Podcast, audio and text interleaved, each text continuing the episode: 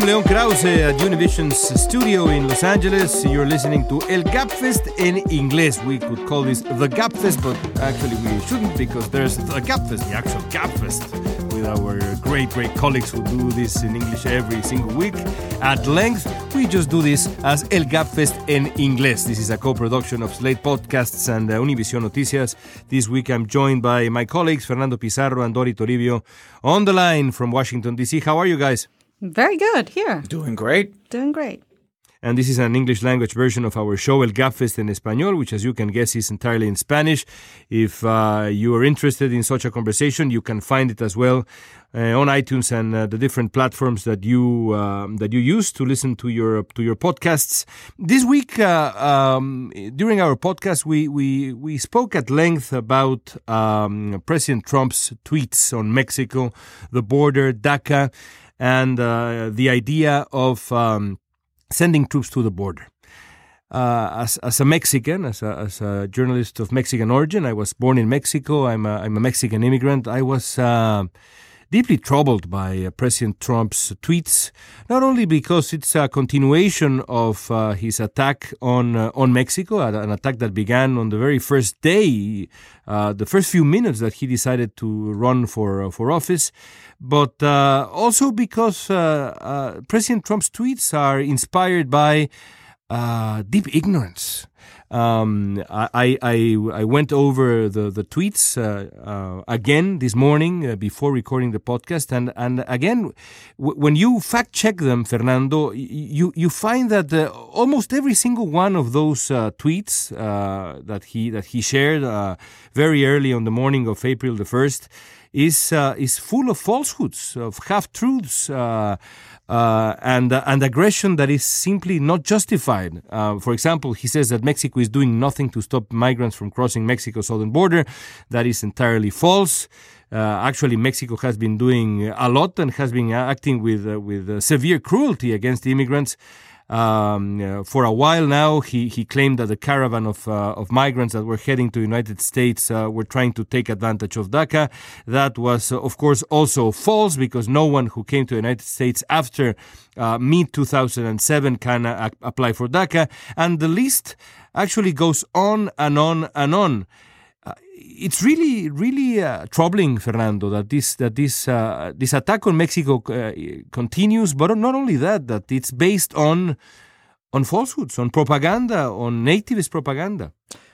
Yeah, Leon Dori, I, you know, I wonder sometimes our, our, our listeners in, in English uh, may be curious to see our, our take, you know, on, on, on these issues because they may be different. The, the, the, sensi- the sensitivities may be, may be different how we look at things uh, when it comes from the from a Hispanic, uh, Spanish language, uh, Mexican immigrant perspective, and um, and I think um, you when you what you're touching uh, on is basically the fact that not only falsehoods that there are a lot of contradictions even because President Trump on, on one day on one tweet like uh, this Wednesday he says that Mexico and Canada have such strong immigration and border laws.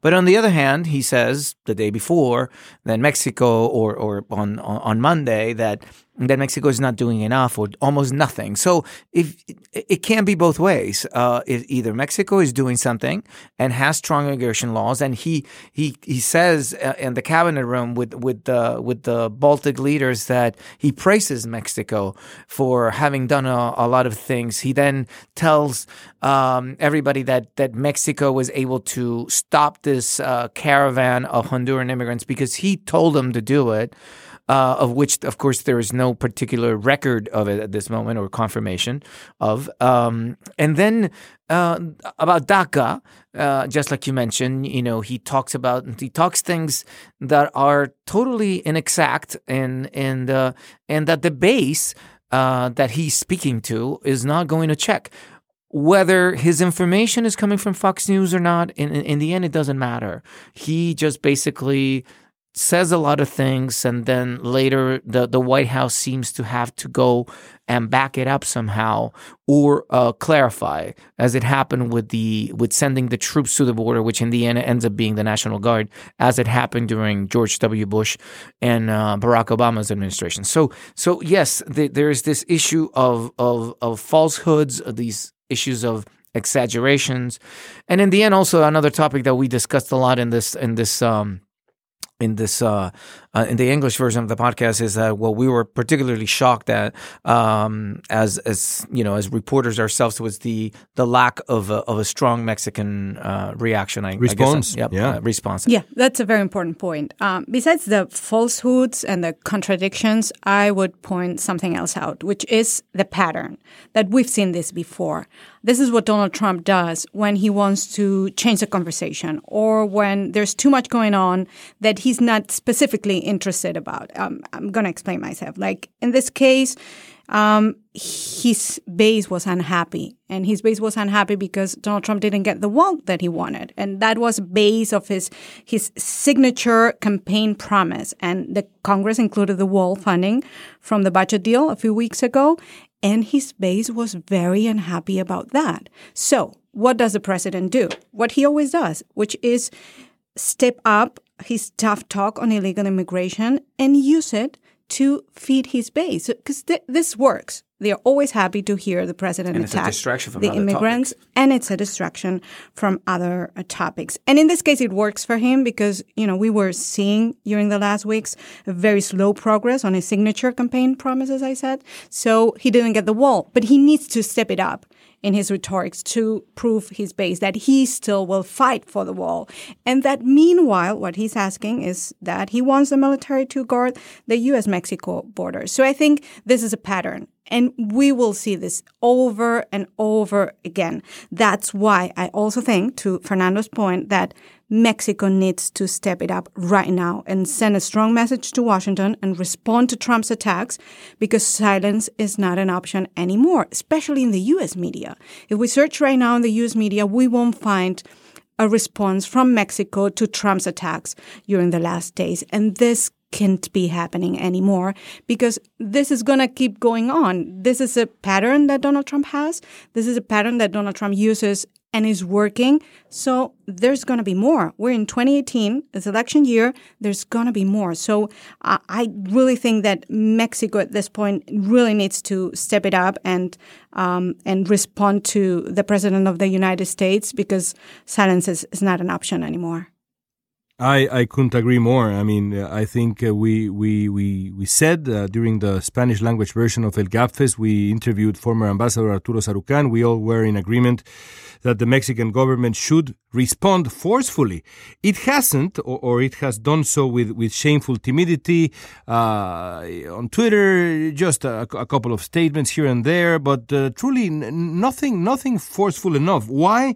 Well, in my opinion, first because they, they are trying to salvage The, this is this is crucial for the for the Peña Nieto administration, especially when we are just three months away from the from the Mexican election. So they are probably they have probably figured out that they have to swallow whatever whatever the man uh, in the White House throws their way. First, because they're they're trying to salvage NAFTA. That, that, has been the, the obsession for the Peña Nieto administration for a while now, and it makes complete sense. After all, we are just three months away from the from the Mexican election, and having NAFTA explode would be would be very dangerous uh, for the, the, the candidate that represents the continuity of the of the current government's policies, but also honestly, uh, all politics aside, for the for the for the for the country itself. But uh, uh there's another reason, and I think that the, the other reason has to do with uh, the way the, the relationship between Donald Trump and Enrique Peña Nieto and the Mexican government itself began uh, uh, in uh, 2016 when when Peña Nieto decided uh, against against all odds and and to the surprise of ev- mostly every other person in the whole world to invite uh, Donald Trump to the the, um, the Mexican uh, president's residence. Um, and, and, this and this obviously uh, turned the relationship into something different entirely. Uh, it began in a, in a position of weakness a position that the, the Mexican government hasn't been able to overcome since then uh, I was I was uh, uh, explaining during the, the Spanish language version of, of El Gabfest Dori that uh, it reminded me of how in, in a recent mm-hmm. in a recent game of chess with, with my son I made a mistake uh, in the first two or three moves and I uh, or four moves and I gave away my queen and my son simply did not forgive my mistake and and and held me to that position of weakness all the way to to the end and that's the way the relationship began between Donald Trump and Enrique Peña Nieto. Peña mm-hmm. Nieto gave up the queen very early early on in the game, and uh, and nothing has changed since uh, since then.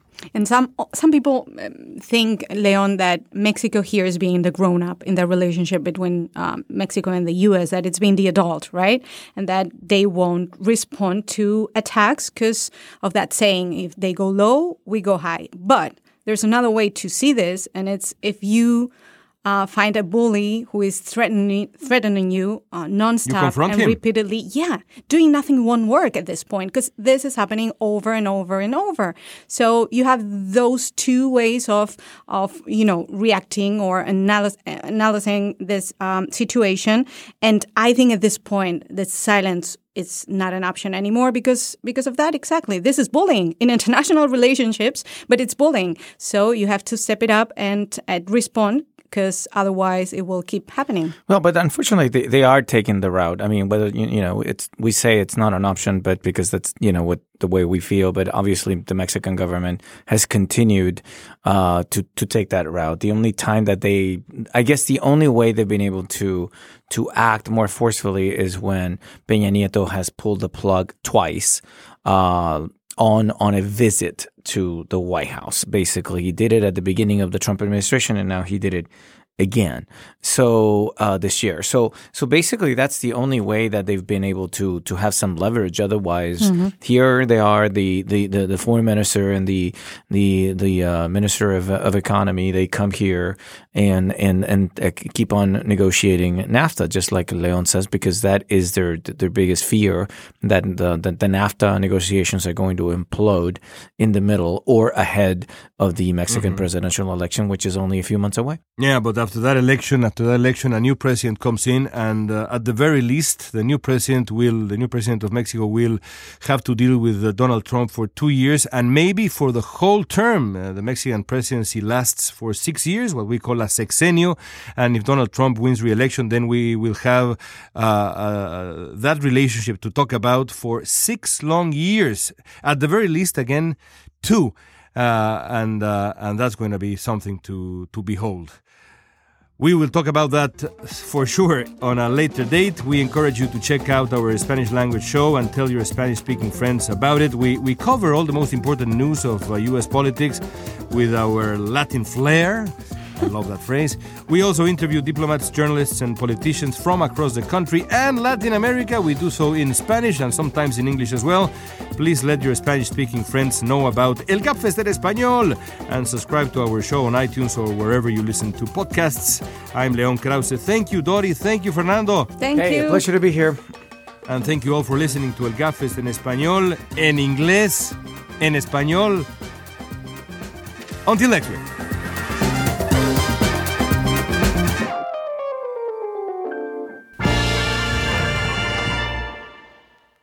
Excelente, Latin muchachos. Flair. Oh my Latin God. flair. Bam, bam, bam, protopoeta, bam.